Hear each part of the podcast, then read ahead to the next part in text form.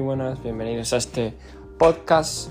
Son las 1 y 51 de la tarde, el lunes 29 de agosto, y vamos a repasar un poquito el mercado, ¿vale?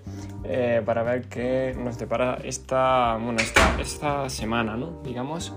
Eh, vamos a empezar con el semanal, ¿vale? Porque hoy es lunes, así que vamos a ver cómo, cómo ha ido.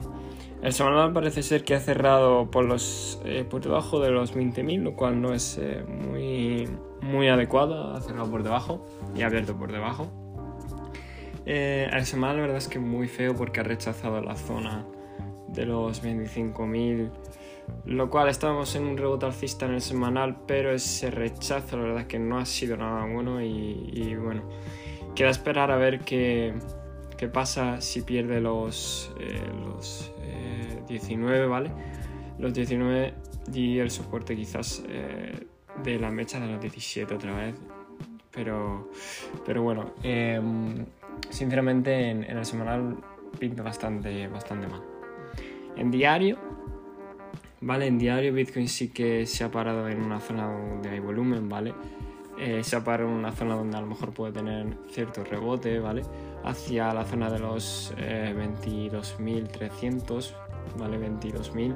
A esa zona sí puede haber un, un, rebote en diario para, bueno, pues para coger liquidez y respirar un poco más.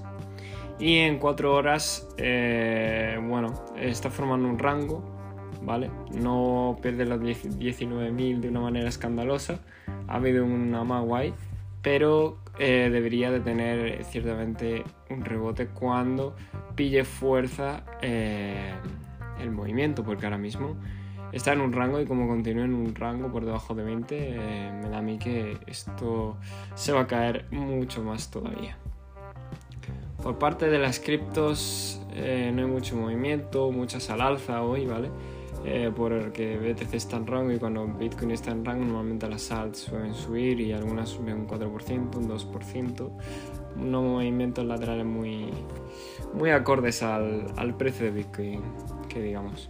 Las shitcoins algunas han dumpeado, ¿vale? Así que eso está bastante bien. Las otras ni siquiera se han movido. La dominancia de Bitcoin, por lo que veo, eh, sigue en 40. Ya sabemos que eso no es bueno. Y por último vamos a revisar los índices. ¿Vale? Los índices, dejadme que vea aquí eh, el diario. Los índices, como ya decíamos, olían mal, ¿vale? Han tenido, han tenido un rechazo importante. Eh, estoy mirando el Nasdaq, ¿vale? En el semanal. Eh, poco feo el rechazo, ha rechazado si nos fijamos justo en la M55 y ha tenido una gran caída. Y está en la zona de interés, que son los 12.600 para mí, en esa área, ¿no? Y, pinta, pinta todavía mal del rechazo. El SP500 de la misma manera, un rechazo bastante pronunciado y está en una zona interesante a ver, ¿vale? Porque está en una zona muy peculiar, los 4000, ¿vale? 4050 esa zona es eh, muy importante para ver cómo lo hace todavía sigue teniendo fuerza bajista ambos índices en términos de, del diario, ¿vale? Y, poco más que comentar. Mucho cuidado ahora en, operar, ¿vale? Eh, el oro sí que sigue bajando, tiene un rebote alcista, pero nada más, eh, sigue bajando. Así que tenía mucho cuidado con todo y, poco más. Recordad que esto no es consejo de inversión ni nada y nos vemos en el, en el próximo podcast.